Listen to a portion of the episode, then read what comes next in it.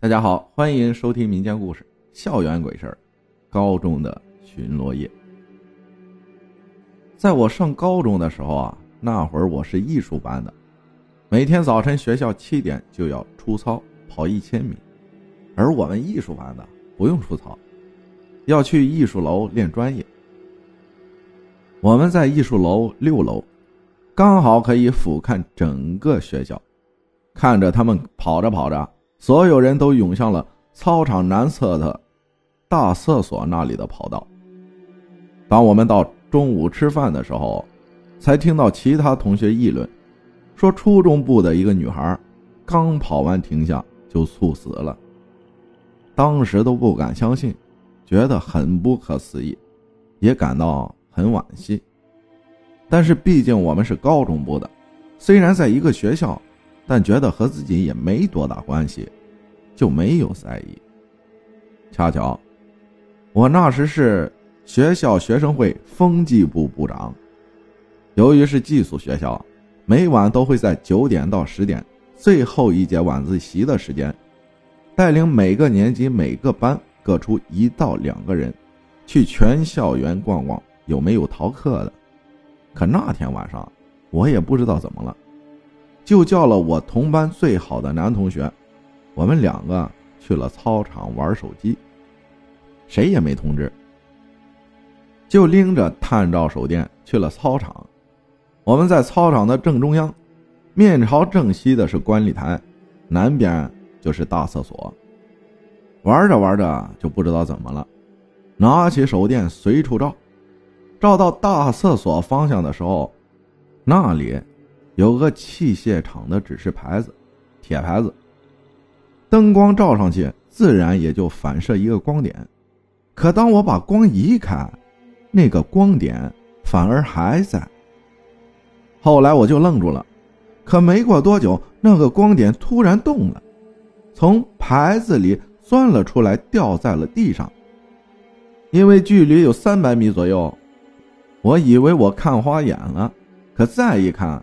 那个光点慢悠悠的呈 S 形向我们靠近，我连忙叫了同伴看看那是什么，他也看了过去，那个光点慢慢躲在了足球杆后面。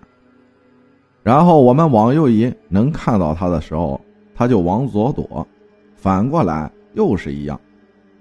突然就感觉一阵阴冷，鸡皮疙瘩都起来了。我俩就说：“啊，走走走，回去吧。”赶紧起身，由慢走到跑，可越走越不对劲儿，感觉身体很重。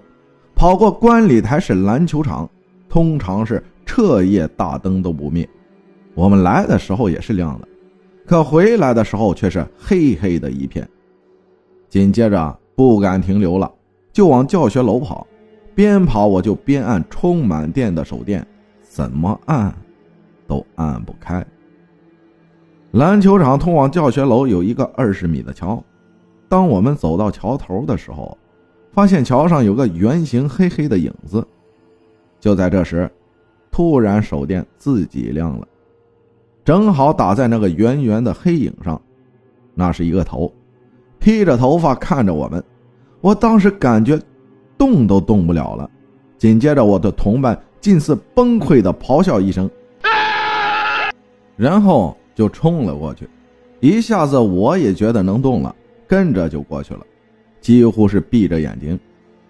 一过桥，我们俩感觉如释重负，突然发现世界一下子亮了起来。